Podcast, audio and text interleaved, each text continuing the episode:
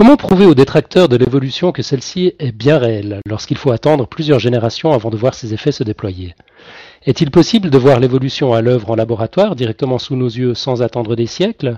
Et si oui, comment? Eh bien, la réponse est oui, mais il faut beaucoup de fioles et un énorme congélateur. Marco nous explique ce soir la géniale expérience de Lenski. Nous sommes le jeudi 10 mai et c'est l'épisode 85 de Podcast Science. Bienvenue à toutes et à tous.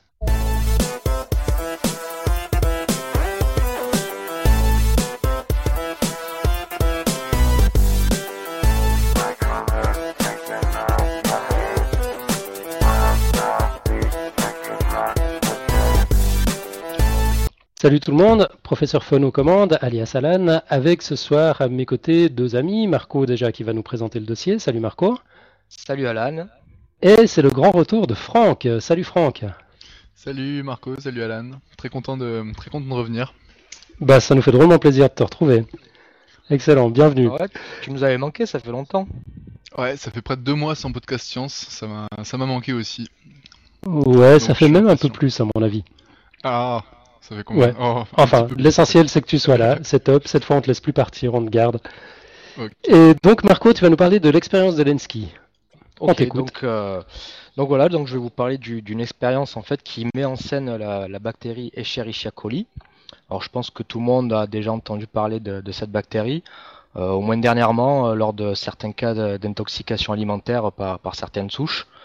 Euh, donc c'était surtout en France, donc je sais pas si toi Alan en Suisse vous avez eu euh, écho de, de ces histoires. Ouais, euh, c'était plutôt en Allemagne en fait, non? C'est parti d'Allemagne, ouais, je crois. Ouais, c'est ça. euh, oui, ouais, c'était parti d'Allemagne, mais bon, ouais, je- moi je fais référence des cas qu'il y a eu, je crois, dans le nord de la France. il me semble. Ah, d'accord. Oui, il y a eu une deuxième épidémie en fait, qui avait rien à voir avec celle qui est partie d'Allemagne, c'est ça? Euh, Je crois bien, je sais plus trop. C'est à peu près ça. Mais bon, on, a- on en En avait tout cas, tout le monde en a entendu parler. Voilà. Donc euh, là, on en avait parlé en mal, mais euh, la Mhm. plupart du temps, en fait, euh, enfin la plupart des, des, des bactéries Escheri- Escherichia coli sont en fait inoffensives, voire bénéfiques, puisque euh, on en a tous environ un milliard dans nos intestins. Ok.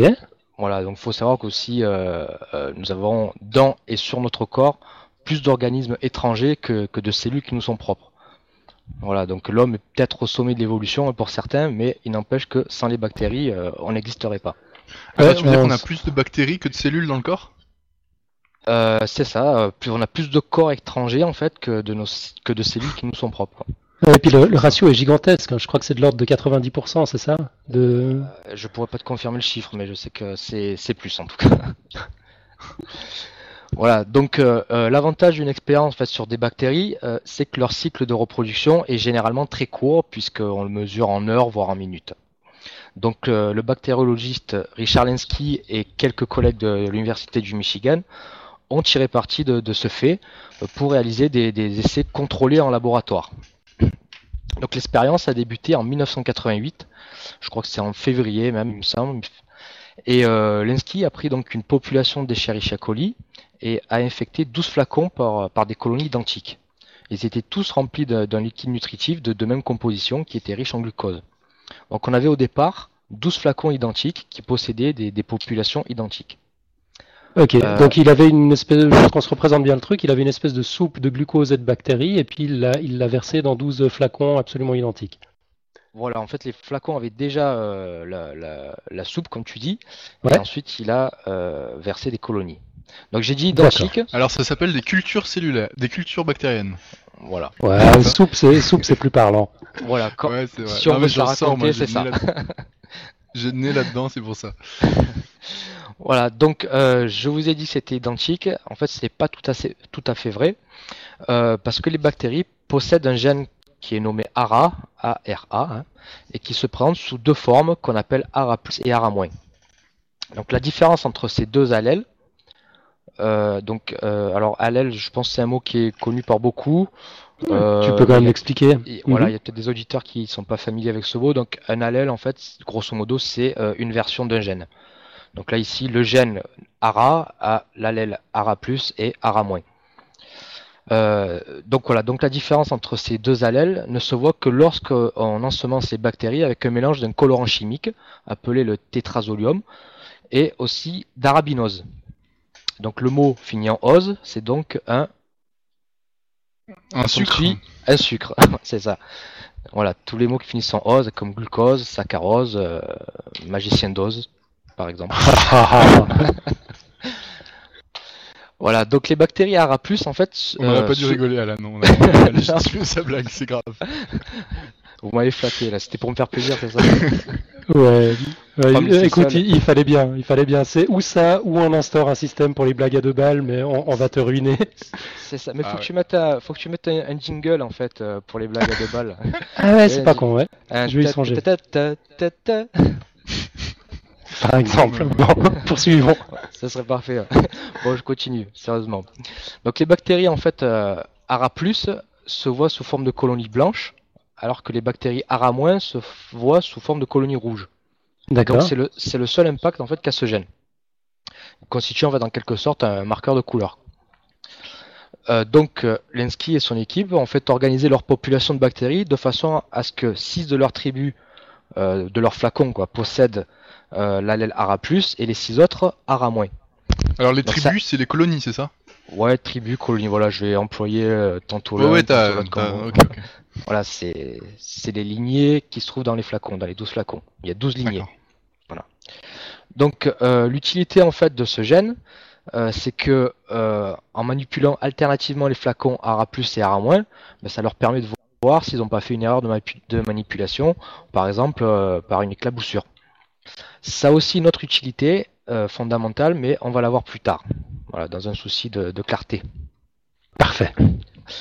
Donc ensuite, euh, ces flacons été placés dans, des, euh, dans un incubateur agitateur qui permet en fait de maintenir les bactéries bien au chaud et puis de les agiter pour qu'elles restent euh, bien réparties dans le liquide.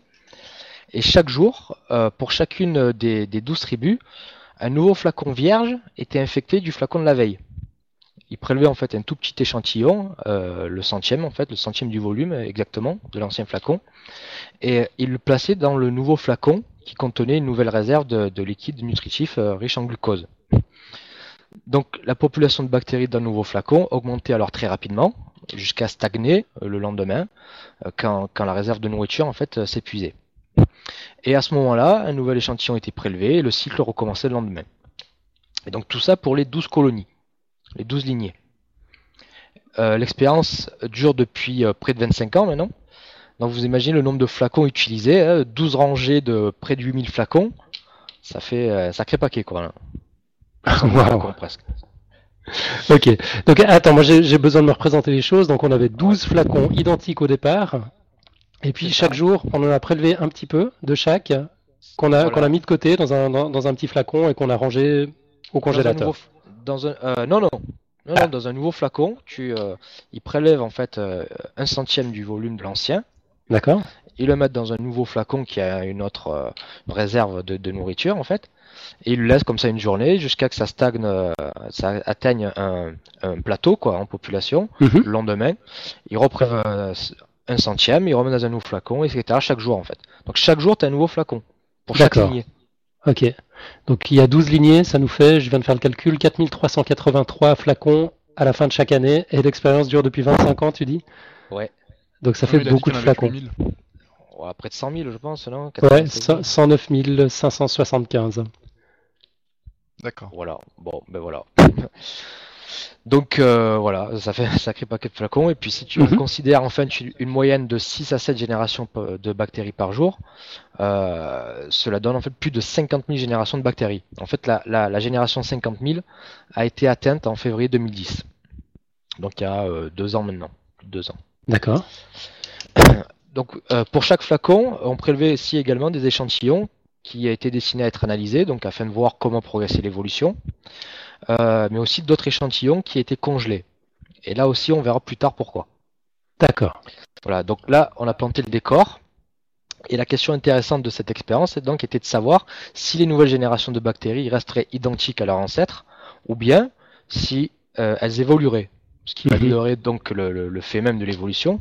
Et si elles évoluaient, est-ce que les 12 colonies évolueraient de la même façon, euh, c'est-à-dire est-ce qu'il y a un déterminisme, hein, ou est-ce qu'elles évolueraient selon des schémas complètement différents Mhm.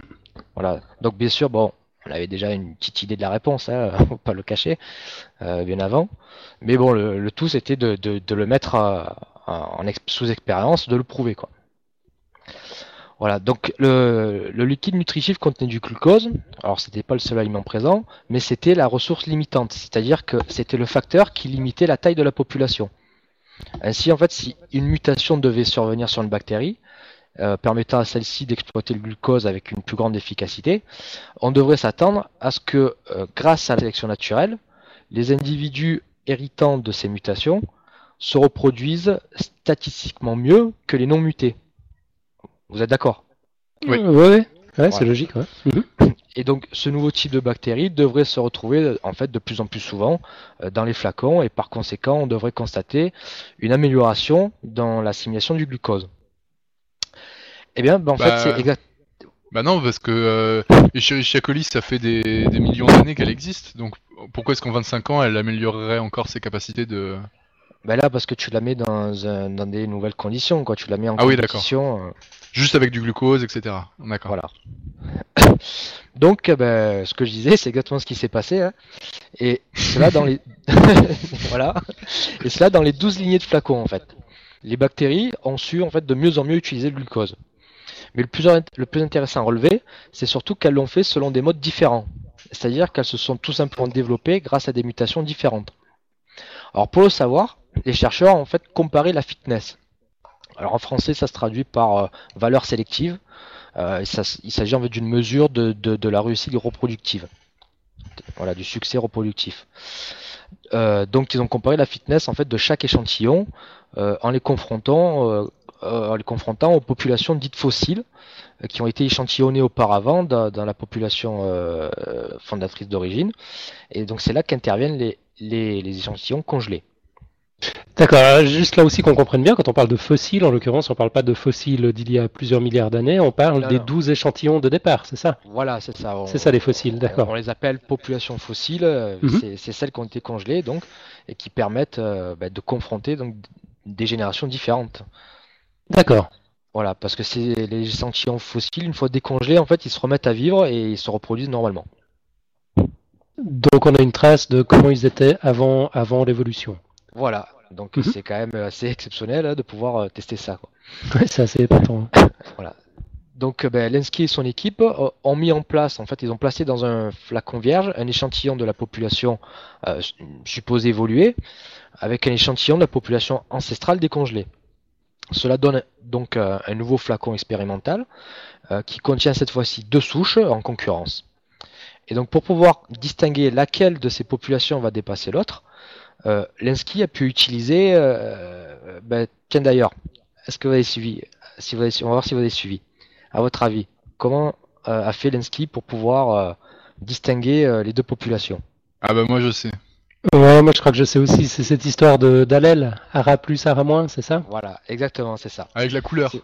C'est- ça, avec la couleur. Donc euh, voilà l'utilité de cette propriété du gène, c'est qu'en mélangeant une population, une population ARA- avec euh, une population ARA+, bah, il devient très facile de voir quelle population l'emporte euh, grâce à la différence de couleur quand, quand on les ensemence avec euh, le mélange arabinose et tétrazélium.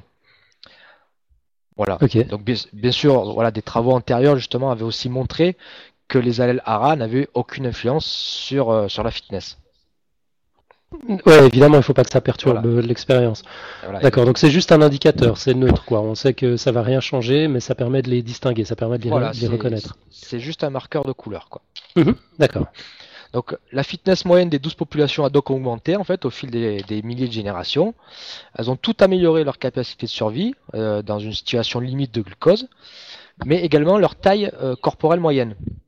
Donc si on regarde l'évolution de la taille corporelle pour une lignée, la courbe d'évolution ressemble euh, de très près en fait à une hyperbole. C'est-à-dire que grosso modo en fait la courbe euh, montre que la plus grande augmentation de la taille corporelle se produit dans les euh, 2000 premières générations environ. En fait, c'est- c'est pendant les 2000 premières générations que la pente est la plus élevée. D'accord. Et puis, euh, la pente diminue jusqu'à tendre vers un plateau, quoi, une, une- une limite, une tangente. Ok. Donc il y a une espèce de seuil qui est atteint assez rapidement et qui peut pas être dépassé. Voilà. Mhm. Donc, et ce qui est intéressant, en fait, c'est que si l'on compare aussi les 12 courbes d'évolution, donc pour les 12 lignées, hein, on remarque que l'évolution des tailles est assez différente pour chacune. On a à chaque fois en fait des schémas de croissance différents. euh, elles vont toutes, elles donnent toutes l'impression en fait de, de s'approcher d'un plateau, mais le plus élevé des 12 plateaux en fait est presque deux fois plus élevé que le moins élevé. Ah ouais, quand même. D'accord. Donc la limite n'était pas absolue en fait. Voilà, elle est pas absolue, c'est C'est euh, un peu comme si elles se mettaient d'accord entre elles sur un plateau, quoi. euh, c'est-à-dire Bah, elles se mettaient d'accord entre elles. bah, C'est-à-dire qu'en fait, elles, elles tendent tous, toutes vers la même taille, mais elles pourraient tendre vers plus. Alors comment ça se fait qu'elles se limitent à, à une Bah, certaine taille? c'est- euh, Bah, le hasard des après. mutations quoi. Ouais, Voilà, donc en, voilà, donc en plus les courbes, euh, en plus de ça, donc elles avaient des formes relativement différentes, car en fait celle qui a la valeur la plus élevée à la génération de 10 000 euh, commence par augmenter plus lentement que, que certaines autres en fait, et elle les dépasse à la génération 7000. Quoi. Vous voyez, donc elles augmentent pas, elles augmentent pas de façon, euh, comment dire, euh, parallèle. Quoi. D'accord. Chacune, chacune a son rythme quoi. Voilà. Mhm. Euh, et puis le rythme varie d'ailleurs. hein. Donc euh, tout cela en fait laisse penser que, du moins dans le cas présent, euh, devenir plus gros présente un avantage pour, pour survivre, euh, pour survivre dans, un, dans l'environnement créé par, par les expérimentateurs, qui est alternativement riche euh, et pauvre en glucose. Mais attends, excuse-moi, je reviens sur cette histoire de taille. Elles tendent Oui. toutes vers une tangente, et après, à un moment, elles s'arrêtent de grandir, dans chaque population. Ben, sur, les, euh, sur, les, euh, sur les 10 000 euh, premières générations, en fait sur les 30 000 pardon, euh, même, euh, c'est ce qu'on voit quoi. Euh, Mais après, elles pourraient reprendre leur croissance, en fait, c'est ça que tu veux, tu veux dire Si on continuait théoriquement. Bah, je te dirais, oui, que théoriquement, elle pourrait. euh, D'accord. euh, oui. Donc en fait, les, les cultures où il y a une taille plus basse, euh, on, peut, on pourrait penser que c'est parce que ça s'est interrompu, l'évolution n'a pas encore atteint un stade plus haut. Bah, c'est-à-dire que le schéma d'évolution qu'elles ont suivi euh, fait que. euh, Oui, d'accord. elles, euh, voilà, elles ont pas, elles ont pas eu les mêmes mutations, donc il n'y a Oui. pas le même résultat. on peut dire qu'elles ont évolué moins vite, quelque part. Et peut-être que quelque part, du coup, elles ont pas les mêmes limites aussi, ça se trouve, les mêmes limites physiologiques, physiques, quoi. Bah si, parce que les conditions sont les mêmes pour, euh, pour toutes. Euh, oui, mais elles ont pas eu le même schéma de, de mutation. Oui, d'accord. Si ok. tu- si tu veux Ok. peut-être pour atteindre un, un plateau plus haut, il faut une certaine mutation que d'autres Oui, n'ont oui, pas je eu. comprends. Voilà. Oui, donc euh, c'est ce que je dis. Elles ont, enfin, on peut dire qu'elles auraient euh, évolué moins vite, quoi. Bah, évoluer moins vite euh, non, Vers la, grande taille, quoi. C'est ça que je veux Non, dire. elles ont, elles ont évolué différemment. D'accord. Non, mais d'accord. Oui, je comprends. ok. Non, je veux pas dire moins vite. Oui, j'ai bien compris. J'ai bien Ça se compris. dit ok. pas. C'est faux. Oui, c'est Voilà. faux. Il faut pas dire moins vite. C'est vrai. T'as raison. Ok. Donc, euh, voilà. Donc, en fait, peu importe euh, la raison pour laquelle, en fait, euh, on a l'impression pour, enfin, on- peu importe la raison pour laquelle elles augmentent toutes euh, la- en taille, euh, les- on a en tout cas l'impression en fait qu'il fallait qu'il en soit ainsi, puisque c'est ce qui, c'est ce qui s'est produit dans les 12 lignées différentes. D'accord, vous m'avez suivi là Mhm, Oui, ouais. Je suis un peu embrouillé sur la phrase, mais euh, voilà. Donc, il n'existe pas une seule façon de grossir, et donc il y a plusieurs ensembles, dif- euh, différents ensembles de mutations qui peuvent être responsables de la croissance. Et c'est en tout cas ce que semblent montrer les, les différentes courbes. Donc jusqu'ici, euh, l'expérience de Lensky euh, et de ses collègues montre la réalité d'évolution. On voit bien qu'il y a une évolution. Mais la suite va révéler un résultat qui est encore plus surprenant euh, et qui va conforter cette réalité. Tu veux Donc, dire que la réalité de l'évolution, c'est surprenant? Non, Non, c'est le résultat, c'est le résultat qui va suivre. Il est surprenant, oui, dans un sens. euh, dans un sens, il sera pas sur- si surprenant que ça, puisqu'on s'y attendait quelque part. Alors, quel résultat? Voilà. Donc, on va d'abord faire un, un premier résumé là. Donc, je vous ai dit que les 12 lignées euh, ont connu en fait une amélioration de la fitness et puis de la taille. Mhm. Euh, et cette évolution s'est faite euh, de la même façon, avec simplement des différences dans, dans- dans les détails, quoi. Donc plus lentement chez certaines tribus et plus rapide chez d'autres. Ouais. Mais un peu après la génération de 33 000, en fait, il s'est produit quelque chose d'absolument surprenant. Fait deux fois que je le dis, donc euh, Alors, c'est bon, le suspense, le suspense est à son comble, là. On voilà. n'en peut plus d'attendre. Qu'est-ce Non, qui s'est passé à la là, 33 millième Je génération suis à fond là. Donc, en fait, une des 12 lignées, qui portait le nom de Ara-3, Mhm. a vu, sa, a vu sa densité de population maximale totalement exploser. Donc la densité maximale, en fait, c'est ce qui est représenté par le plateau qu'on atteint euh, une fois les, les ressources épuisées. D'accord. Donc, pour vous donner un peu des chiffres parlants, on va prendre euh, la densité optique, qui est une mesure de la population. Donc avant la génération de 33 000, cette densité optique était sensiblement constante autour de 0,04. Donc peu importe ce que signifie cette valeur, en fait, hein, c'est pas c'est pas ça qui est important. Mais C'est- attends, cette densité optique, elle dépend de la taille des bactéries ou pas? Oui? Euh, non, ça mesure la population. C'est c'est pas euh, c'est pas la taille. Enfin, je, je- Mais si la taille pas- augmente, la population diminue Non, c'est pas Pas lié. La taille et la population sont pas non, liées. non, non, non, parce Ils que ont la, la la- place. la limite de population en fait est liée à la quantité de, de, de De nourriture. sucre. D'accord, ok. Voilà. Voilà. Donc, euh, avant la génération de 33 000, donc je disais, c'est une densité optique de 0,04. Donc là, Mhm. c'est juste, c'est juste pour quantifier que je donne la valeur. Et puis, juste après la génération de 33 000, pour la population ARA-3, la densité optique, en fait, est passée en seulement quelques dizaines de générations à 0,25. D'accord Donc, Euh, ok. 0,04, on passe à 0,25, donc soit 6 fois plus. D'accord. Voilà, donc c'était en fait comme si on avait rajouté du glucose dans les flacons euh, de la colonie ARA-3, hein, mais c'était pas le cas en fait, on n'a rien rajouté. Ouais. Alors, la question c'est qu'est-ce qui s'est passé? Alors Lenski bien sûr a voulu le savoir, hein, et puis il a trouvé. Donc vous vous souvenez, je vous avais dit que le glucose c'était la ressource limitant l'expansion euh, des populations dans les flacons, Mhm. mais c'était pas le seul nutriment présent, hein, je vous l'avais dit aussi. Qu'il y avait un, autre nutriment qui est du citrate. Donc le citrate, c'est euh, une substance qui est de la même famille euh, que la substance qui rend les citrons acides. Euh, donc le liquide contenait beaucoup de citrate et normalement en fait Escherichia coli ne peut pas l'utiliser, du moins pas en présence d'oxygène. Alors l'attribut ARA-3 en fait a tout à coup acquis la- l'aptitude d'absorber le citrate aussi bien le- que le glucose. Du coup en fait la quantité de nourriture qui est disponible dans, dans chaque flacon ah ben, augmente considérablement.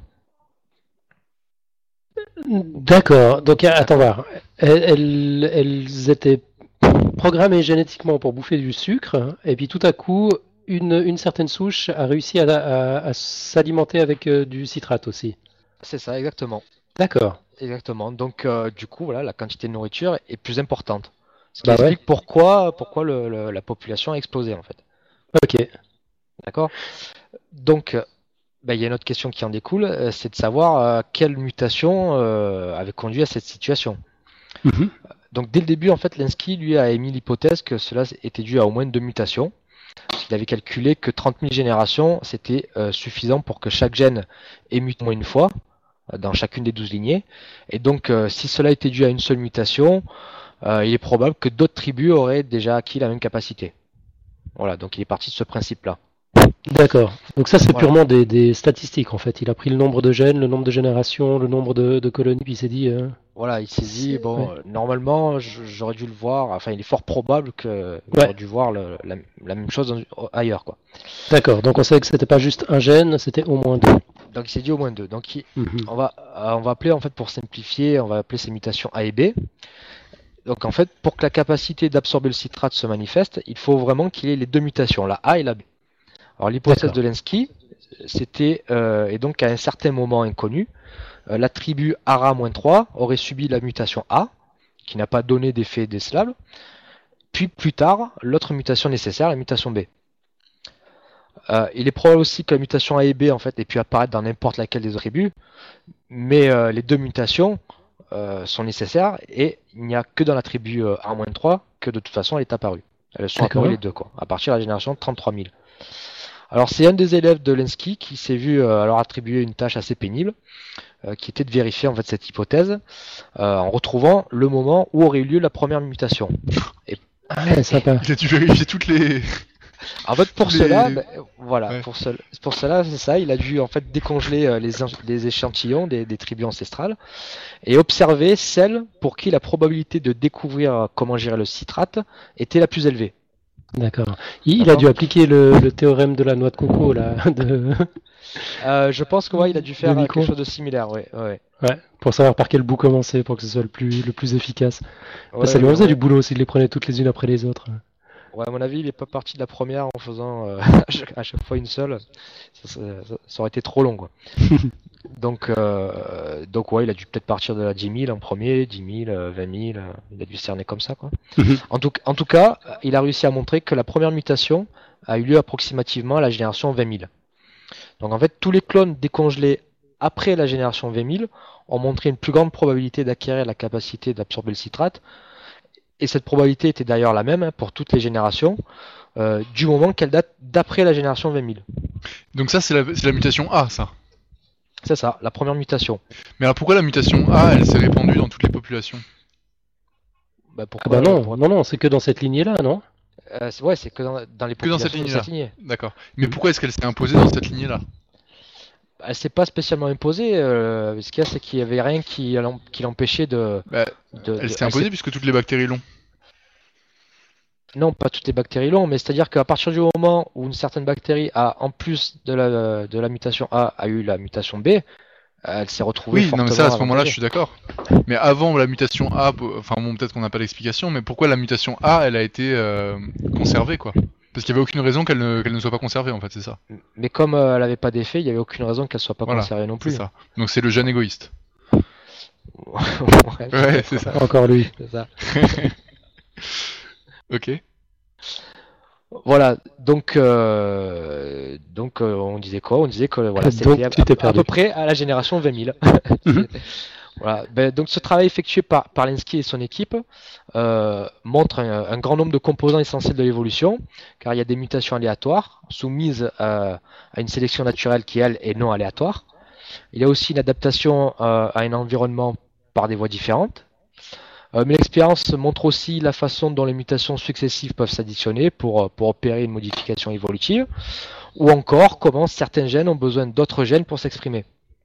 Et pour conclure, vous aurez, euh, vous aurez donc compris euh, pourquoi cette expérience qui fait euh, voler en éclats le, le dogme, de la, le dogme de la complexité irréductible n'est jamais évoqué par ses, les- ses, ses opposants. Quoi. Ok, bah tu vas nous expliquer ce que c'est que le dogme de la complexité irréductible? Alors, euh, oui, bien sûr. Bah voyons, c'est simple. Alors ce dogme, euh, euh, il a été défini en fait c'est euh, par euh, Michael B. Je sais pas comment on prononce son nom, j'ai jamais su. B. Je sais pas comment je prononcez sais vous. Ouais, je sais pas non plus comment on le prononce, Ouais. t'as raison. Ouais, je sais Euh, pas, on va dire BE. qui, est, euh, qui est quand même un partisan du design intelligent hein, aux États-Unis. Mhm. Euh, et donc bon, selon lui, selon sa thèse, une partie qui est composée en fait de, de, de- enfin, comment dire, un organe qui est composé de, de plusieurs parties euh, qui interagissent entre elles. euh, comment dire ça, euh, ne peut pas en fait. Euh, Vas-y Alan, si t'arrives à m'aider. Comment- je, je sais plus comment Mais formuler il, il peut, il peut pas être apparu spontanément, c'est ça qui est. voilà, c'est ça. Donc par exemple pour l'œil, euh, euh, pour lui, euh, voilà, la moitié d'un œil, euh, enfin dans son raisonnement, la moitié d'un œil, ça marche pas quoi. Ouais, donc Voilà. il peut pas y avoir eu les étapes indispensables à, à, à- à l'évolution de l'œil pour devenir ce qu'il est devenu. Il fallait d'abord que ce soit un œil parfait pour que ça puisse être utile à, à l'animal qu'il possédait. C'est c'est un peu, c'est un peu ça son idée. C'est- Voilà, c'est un peu ça son idée. Donc bon, bien sûr, euh, ça a été euh, bon euh, réfuté hein, depuis un petit moment, hein, euh, tous, tous, tous ces arguments. Donc Mhm. ça, ça s'applique à différents niveaux. Ça s'applique au niveau de l'organe, mais aussi au niveau génétique.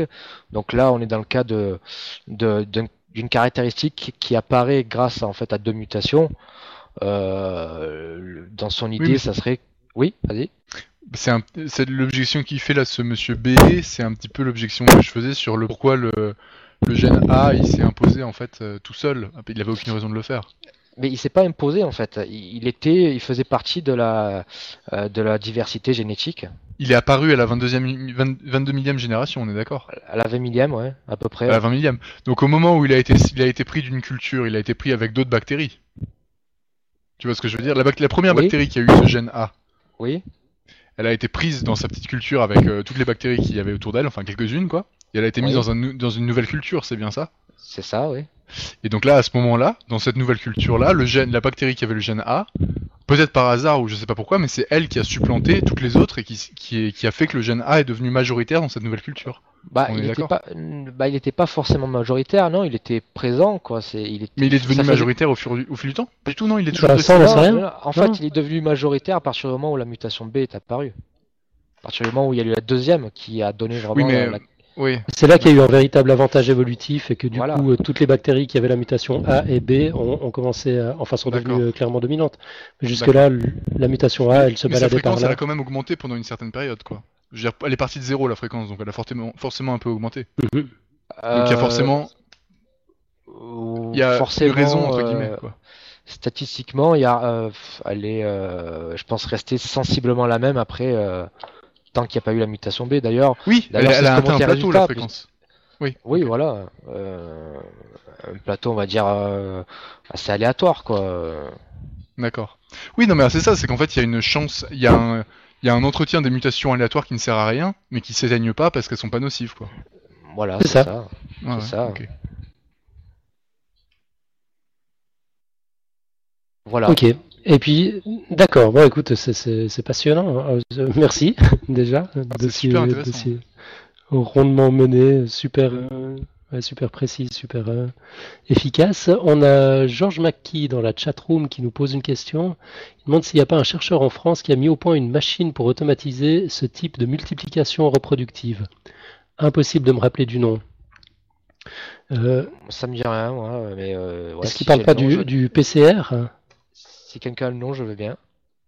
Ah non, la PCR, c'est l'am- c'est pour euh, l'ampli- l'amplification génique, c'est ça? Ouais, c'est ça, c'est la réaction en Ouais, chaîne par polymérase. ouais, ouais, ça. Effectivement, Euh, rien, à, rien à voir. Je crois pas que c'est ça, non. Non. Mais ça me dit quelque chose, bah, si, effectivement, euh, cette, euh, cette histoire de machine euh, reproductive. Mais je ne saurais pas dire de qui. Si on trouve, on, on- on lui rafraîchira la mémoire, c'est promis. Euh, puis les, euh, Marco, est-ce que tu en sais un petit peu plus sur comment tout a été accueilli par les, par tes copains les créationnistes? Bah euh, non, pas vraiment en fait, puisque euh, il n'y en a pas beaucoup qui le mentionnent. Enfin, en tout cas, j'ai pas, je suis pas au courant, mais euh, donc ils essaient d'en parler le moins possible. Hein, c'est pas leur avantage. C'est difficile de de réfuter, de nier de tels de tels résultats quoi. Ouais. Et elle date de quand, cette expérience? Bah, elle a commencé en 88 en fait. D'accord. ok. Et Elle a été publiée en 2008, sauf erreur. Euh, Et donc, ouais. C'est une des seules, en fait, c'est une des seules observations, expériences, euh, enfin disons, expériences euh, object, enfin visuelles objectives de, l'évolution qu'on a. Il y a celle des les papillons de la fanère du boulot là, euh, et puis une autre, je crois. Bah, il y en a mais- plusieurs en fait. hein. Il y, a- il y a- il y en a plusieurs. Alors à la base, je voulais faire un sujet euh, et parler de, justement de ces différentes expériences. Et puis euh, voilà, je me suis dit que j'allais faire plutôt un sujet court et parler uniquement de l'expérience de Lenski, Mhm. qui est quand même, je pense, euh, si, si je devais en parler que d'une, ce serait de celle-là. Mais il y en a d'autres. euh, il y a John Handler qui avait fait euh, aussi euh, l'expérience comme ça. euh, pour montrer euh, euh, montrer l'action de la sélection naturelle avec des, des guppies. Euh, Avec des- il a- avec des guppies, des poissons, des petits poissons, des guppies. Ah, d'accord, je connaissais pas. euh, des poissons donc qu'il avait mis dans un milieu avec prédateur ou sans prédateur et, et la couleur des, des, des guppies en fait changeait, euh, changeait en fonction du milieu quoi. S'il y avait un prédateur, il prenait la, la couleur un peu du, des cailloux quoi, des sols.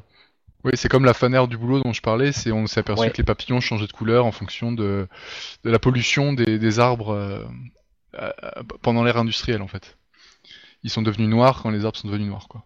Oui c'est ça. ouais. Ouais, puis je crois que des expériences qui permettent de, de voir l'évolution en, en temps réel, il y en a quand même pas mal. Euh, à, même commencer par mal, les, euh, ouais. Ouais. C'est commencer par les, sur les des- fameux pinsons. Oui, les poissons de Madagascar, ouais, ouais. Ou des, Non, les non, les poissons poissons de de- Galapagos. Voilà, de Darwin. ouais. Galapagos, ouais. Mhm. Ouais. Ouais, mais en fait, finalement, je trouve qu'il n'y en a pas tant que ça, Euh. et c'est un petit peu le reproche des, des, des, des créationnistes, quoi. C'est que finalement, il y en a. Bah, il y en a je pense aussi, il y en a pas mal quand même. Il y en a pas mal surtout sur des sur des euh, sur des bactéries puisque quand même pour pouvoir euh, faire ce genre de- d'expérience, il faut beaucoup beaucoup de générations donc il faut un organisme qui se reproduit euh, rapidement Oui, rapidement. ouais. euh, puisque nous euh, bon à l'échelle humaine euh, tu vois tu peux pas faire ça avec euh, avec euh, avec des mammifères par exemple. Mais bon, on- euh, tu parles d'espérance, il y a quand même euh, tous les animaux de compagnie et tous les, les animaux euh, d'élevage euh, bon, euh, ont été obtenus par sélection artificielle, mais bon, c'est simplement appliquer la sélection naturelle, quoi. Oui, mais je veux dire, c'est pas des expériences scientifiques. Et puis le problème avec les bactéries, c'est qu'on Si, observe si, sur des. Ça, ça peut être des expériences scientifiques. Il y a le- la fameuse expérience des, des renards euh, en Russie. C'est- C'était conduit sur plusieurs dizaines d'années. Euh, puis ça a permis de démontrer que tu peux donner à peu près n'importe quel caractère à, à- à ton renard, euh, simplement en, en favorisant les, les différents croisements.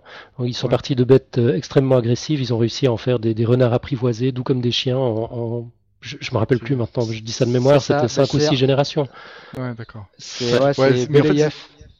Le problème, c'est le. Je crois que le, fait ça, ouais. Ouais, ce qu'ils reprochent au, à ce genre d'expérience, c'est qu'ils ils veulent que ça soit sur de plus longues durées, quoi, les créationnistes. Mais bon, euh, le problème avec les bactéries, quand on fait la sélection bactérienne, c'est que c'est sur des durées très courtes, quoi. Mais bon, euh, enfin, c'est, je crois que c'est un de leurs arguments, mais c'est pas. Euh, Dans ce cas-là, on peut leur parler du lézard euh, Podarcis sicula, là, sur une île croate, en fait, qui avait été implanté avant la guerre. Quand ils sont revenus, les lézards euh, étaient devenus, euh, je crois que c'était des lézards à la base, euh, euh, si je me souviens bien, qui devaient végétariens qui sont devenus carnivores ou le contraire. Ouais, c'est carnivores Mm. et leur, euh, leur estomac en fait, a, euh, ouais, leur système digestif en fait a été légèrement modifié. Il y a, il y a une Ah, valve euh, qui, qui est apparue. euh. Ouais, ce genre de choses, voilà, c'est ça exactement. ouais. Bah, en Ok, ouais, cherchant bah non, bien, il y en a il y en a. sûrement quoi. beaucoup, ouais. Ouais. C'est vrai qu'il faut, il faut aller les chercher aussi ces expériences quoi. C'est, on va pas nous les fournir. euh, euh, c'est pas le truc qu'on va voir forcément sur TF1 quoi par exemple. Le samedi soir en prime time. Mais, d'ailleurs, le créationnisme, il est en expansion euh, aux États-Unis en ce moment, non? Ils l'en réenseignent dans les écoles ou euh, des trucs comme ça. Euh, Ouais, il y a, ça revient un peu, ça s'était calmé. ouais, il est, il pas le- encore enseigné dans les 20e écoles publiques. Pas dans les écoles publiques, euh, d'accord. Pas encore. Mais Ouais, si ça continue à ce rythme-là. Bah, là, ils reviennent en force. Enfin, ils sont revenus, euh, ils ont remis un coup avec euh, leur histoire de design intelligent, quoi. Ah oui, ça j'ai pas. Enfin, je comprends le nom comme ça, mais j'avais pas entendu. Bah, ils, ils- quelque part, euh, ils disent OK, il y a une évolution, mais elle est dirigée. quoi. Oui, c'est ça. ouais. Voilà. Ok, alors pour information, Georges a, fait son boulot dans la chatroom tout seul. Il a retrouvé la référence euh, à, laquelle il faisait allusion. Donc euh, c'est George Church, professeur de génétique à Harvard et au MIT, euh, qui a travaillé sur une machine à évolution qui cherche à tirer profit du processus de sélection naturelle. Il nous a mis un lien sur un, un dossier de Futura Science. On vous mettra le lien dans, dans les notes de l'émission. Et, et puis autrement, moi j'ai fouillé un petit peu de mon côté aussi pour, euh, pour voir quelles étaient, enfin, quelle était la position des créationnistes sur, euh, sur sur l'expérience de Lenski. Alors il y a ce qu'on appelle une, une affaire Lenski. Ah, t'as trouvé des trucs dessus? Ouais, alors c'est Ah, un certain. euh, ouais. Ouais, je, bah, on mettra aussi les, les- le lien dans, dans les notes de l'émission. C'est un certain euh, Andrew Schlafly euh, qui a, qui a essayé de mettre en place une campagne pour dénigrer l'expérience de, de Lenski. Alors c'est vraiment des coups en dessous de la ceinture en fait. Il y a, il y a tout un échange de, de correspondance euh, qu'on trouve sur euh, rationalwiki.org. Euh, donc il, il lui a envoyé un premier courrier en lui disant euh, cher professeur Lenski, vous êtes bien gentil tout ça, mais donnez-nous le preuve de ce que vous avancez, euh, donnez-nous les, les, les données. Euh, Lenski lui a répondu en disant mais il n'y a pas de problème cher monsieur, toutes les données sont dans le document, enfin dans, dans, dans la publication et dans des annexes que vous trouvez ici, ici et là. Euh, donc il, il- a voilà, il, il a absolument pas caché le résultat. Donc le, le premier message de de Schlafly, euh, de pardon, euh, oui Schlafly, euh, c'était en juin 2008. C'est- Et Lenski lui a répondu le même jour. C'était le 13 juin. Le 18 juin, euh, Schlafly revient à la charge, en cher professeur Lenski, euh, j'aurais préféré que vous me répondiez, que vous me donniez les données. Alors comment il les, avait données Euh, C'est quand même des études qui ont été financées avec les deniers publics. Ça va pas, ça, va. Je vais le faire savoir. Et puis il a commencé à, à, raconter par que, l'expérience était, euh, truquée, tronquée, enfin qu'on n'avait pas accès aux résultats. Et puis bah, là-dessus, euh, Lenski a commencé à s'énerver. Euh, il lui a fait une réponse circonstanciée, plutôt marrante d'ailleurs. Tout, est en anglais, mais c'est plutôt, plutôt drôle. Ça, vaut la peine de lire. Où il lui donne des, détails techniques qui évidemment sont pas à la portée de, de- du premier créationniste venu, mais enfin il est, totalement transparent dans la démarche. Euh, et de ce que j'ai trouvé, c'est la seule critique qui lui a été euh, adressée par, euh, par, des créationnistes. Voilà, ça c'est même pas fondé quoi. Donc effectivement, je pense qu'ils sont plutôt ils sont plutôt emmerdés avec cette histoire. Ouais, d'accord. Donc, euh, la seule chose qu'ils ont trouvé à dire, c'est euh, bon, en fait, euh, votre expérience, elle- elle est fausse, elle est tronquée. voilà. Ouais, c'est ça. Donnez-nous les chiffres et puis euh, tu donnes les chiffres et puis ils font comme si tu les avais pas donnés. Bon. Mais euh, il y a un Bon. site internet aussi où Lenski, d'ailleurs, je l'ai mis en lien dans le dossier. Il y a le site internet euh, où il y a les publications hein, qui sont à chaque fois euh, mis en ligne. Ouais, ouais, bah, c'est super bien documenté. Je crois que hein, si on s'intéresse aux résultats, il y a totalement moyen de d'y accéder. Euh, ouais, tout à fait, ouais. Donc, euh, donc voilà, ben, pour finir, euh, euh, ben, je vais quand même citer mes sources. Donc le, pour réaliser le dossier, je me suis grandement appuyé en fait sur sur un livre de Richard Dawkins qui s'appelle Le plus grand spectacle du monde. Donc où il, parle longuement justement de, de cette expérience. Et pour résumer, en fait, cette expérience, elle montre quoi? Elle montre que c'est une, une expérience d'évolution, quoi. oui, d'évolution par la sélection naturelle d'évolution de, de modification euh, des, des, des, caractères par la sélection naturelle quoi. Voilà. C'est ça. Ouais, ok. Donc le caractère étant la, la, capacité à se nourrir de citrate. Et la taille bah, aussi. Euh, ouais, pas seulement. La taille et la capacité à manger ça, citrate. Ouais, d'accord. La taille aussi, ouais, tout ça. Et puis, euh, mais ça aurait pu être autre chose. Hein. Ouais, c'est non, mais c'est ça. C'est juste pour résumer. Ok. Ouais. Ouais, ah, c'est épatant cette histoire de, de citrate. Hein. ça, ça m'évoque la mutation qui a eu lieu chez l'être humain en Europe il y, a, il y a 7500 ans. Une mutation génétique qui tout à coup nous a permis de digérer à l'âge adulte le lait d'autres mammifères. Euh, c'est arrivé ah, oui. ouais. quelques milliers d'années. Elle est liée au domesticage du bétail ou elle est, euh, elle est, elle est postérieure ou antérieure au domesticage elle, est, elle est postérieure. Postérieure au domesticage du bétail. Fou, ouais. Euh, qui, remonte à quelques 10 000 ans et cette mutation remonte à quelques 7500 ans. Hmm.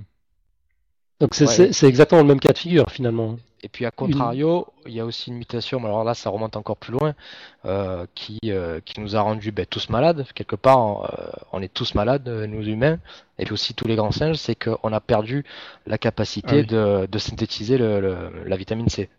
Donc en fait, il y a eu une délétion d'un nucléotide qui a en fait, décalé. Qui a décalé toute, euh, toute la chaîne euh, qui suivait et a complètement dénaturé la, la... En fait, c'était un précurseur de la vitamine C hein, qui était ensuite transformé en vitamine C. Et donc, on a perdu la, la capacité de synthétiser ce, ce, précurseur. Et donc, c'est une preuve aussi, une preuve qu'on partage un ancêtre commun avec, par exemple, les chimpanzés, parce que les chimpanzés ont exactement la même délétion au même endroit. Quoi.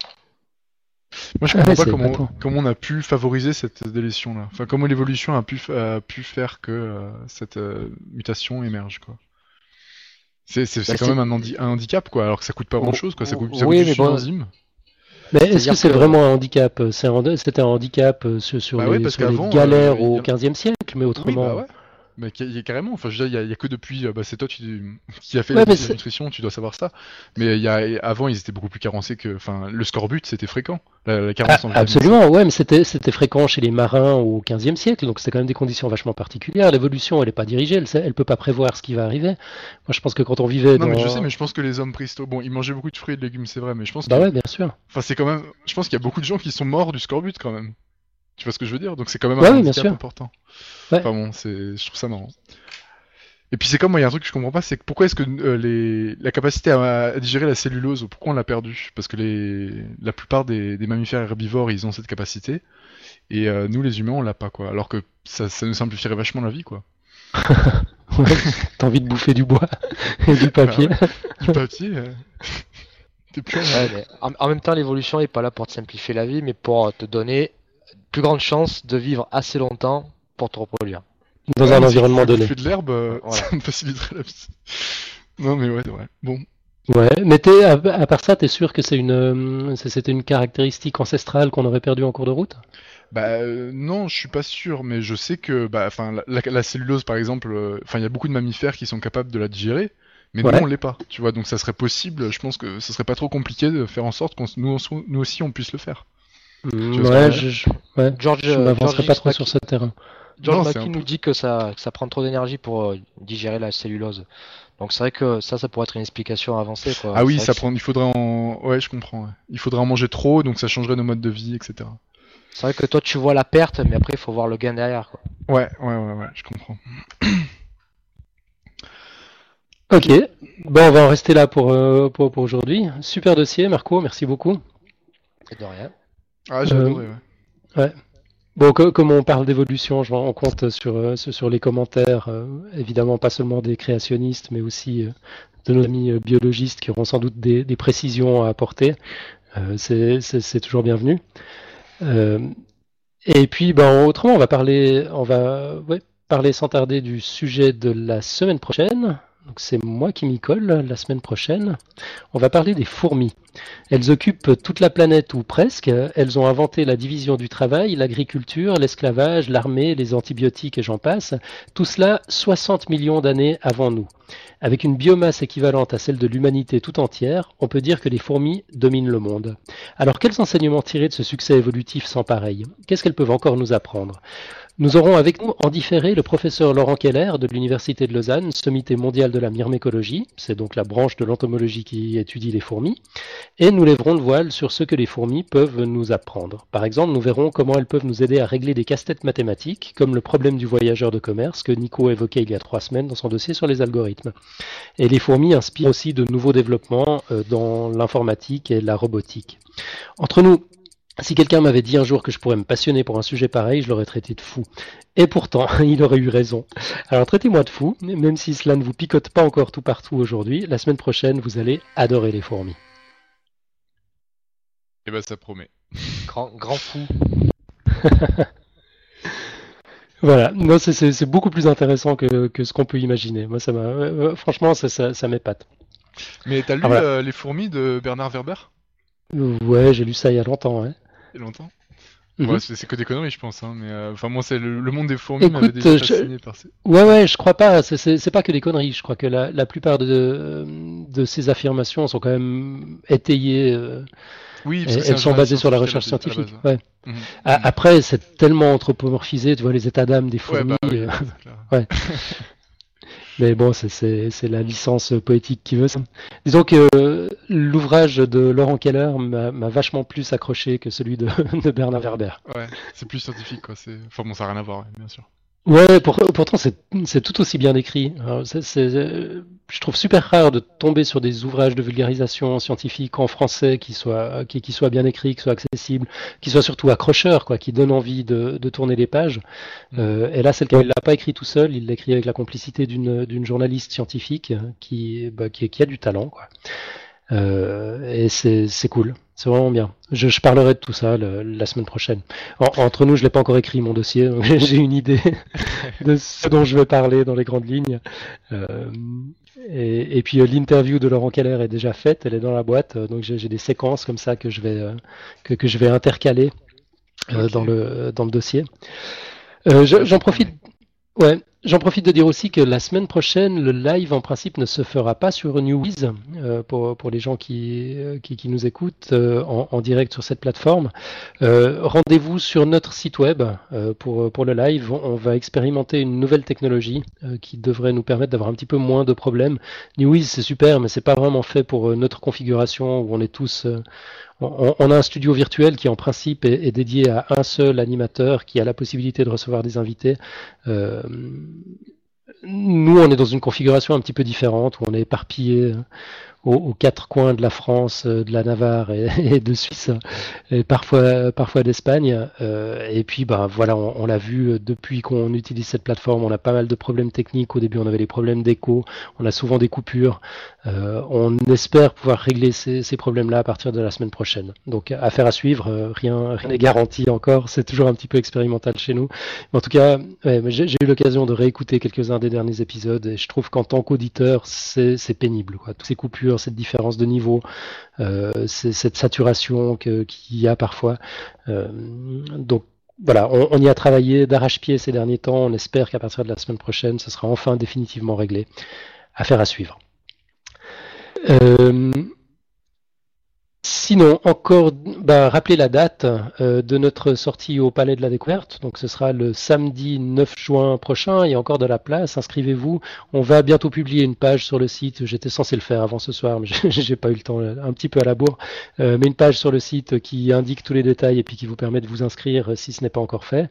Et puis, en attendant, si j'ai pas l'occasion de le faire ce soir, vous pouvez vous inscrire via Facebook, via Twitter. Euh, on s'appelle Podcast Science en un mot, tout collé un peu partout. Vous pouvez le faire à travers le formulaire de contact du site web podcastscience.fm ou vous pouvez le faire par email, donc euh, podcastscience.gmail.com. Et puis, euh, quoi dire encore? Ah oui, euh, l'épisode de la semaine prochaine, j'ai oublié de le préciser, ce sera de nouveau jeudi. donc ce sera le jeudi 17 mai et pas le, pas le mercredi. Et, puis on va tenter une petite expérience euh, avec Nico, dont j'ai pas le droit de, vous parler encore euh, officiellement. Il faut qu'il essaye. Mais enfin, soyez sur le site. Euh, il risque de se passer des trucs sympas à, ce moment-là. Ça, en vaut la peine. autrement, bah, il nous reste le moment que, tout le monde attend, en tout cas j'espère, le moment phare de l'émission, la quote de Marco en anglais.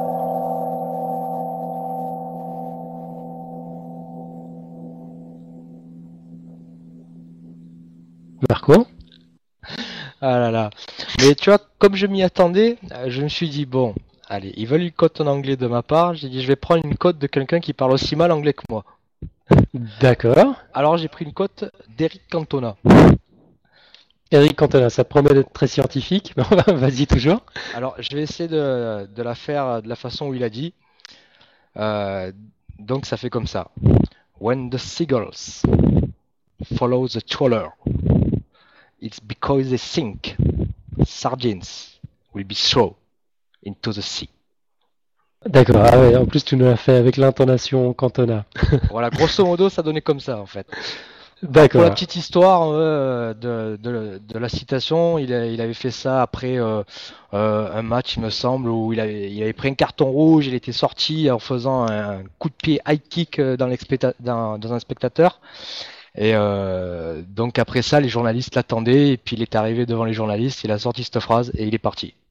Est-ce qu'on peut la traduire? Parce que moi j'ai rien compris euh, bah la phrase, euh, en fait, elle dit quand quand les mouettes suivent le chalutier, c'est parce qu'elles pensent que des sardines vont être jetées à la mer.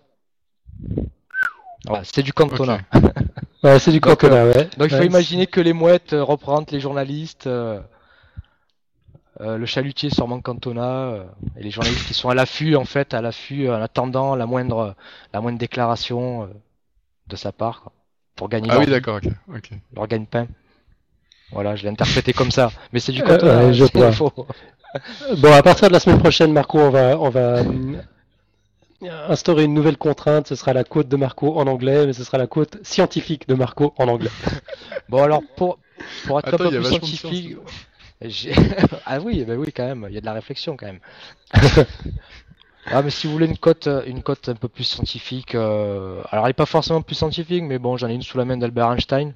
Voilà, pas forcément en rapport avec le sujet, même pas du tout, euh, mais je l'aime bien. Et donc elle dit la folie est toujours, euh, la folie est de toujours se comporter de la même manière et de s'attendre à un résultat différent ok, ouais, je, la connaissais sous une autre forme en fait euh, de, la part d'Einstein. C'est quand il disait qu'on ne, on ne règle pas les problèmes euh, avec les, les, mêmes moyens qu'on a mis en œuvre pour, euh, pour les créer. C'est un peu ça finalement, non? On règle pas les problèmes, tu m'as dit, avec. En, utilisant les mêmes outils qui, qui, ont permis de les créer. Ah oui, je Est-ce que c'est. oui, pas exactement ça. Ouais. Ok, bon, bah écoute, à méditer. Une côte d'Einstein. T'es sûr qu'elle est d'Einstein Au moins la moitié des côtes d'Einstein ne sont pas d'Einstein. Ah, euh, est-ce que les d'Einstein, je pourrais pas te le garantir parce que Mais t'es sûr que t'as pas interverti, Marco C'est pas plutôt euh, la première est de Einstein et la seconde de Cantona? Bah, si, si, si, en fait, oui, excuse-moi, oui, si, c'est ça. ok, bon, on va vous laisser méditer sur, euh, sur ces belles paroles. Ah oui, magnifique. Ouais. ouais, les amis, on se retrouve la semaine prochaine. Avec plaisir. Ok, excellent. Bah, D'ici là, on souhaite une excellente semaine à, toutes et à tous. Et puis, euh, petit clin d'œil à Barberousse. Euh, à la place du générique de fin, on va écouter autre chose ce soir. Il l'a demandé. Allez, ciao ciao, à bientôt. Ciao. plus, bonne semaine.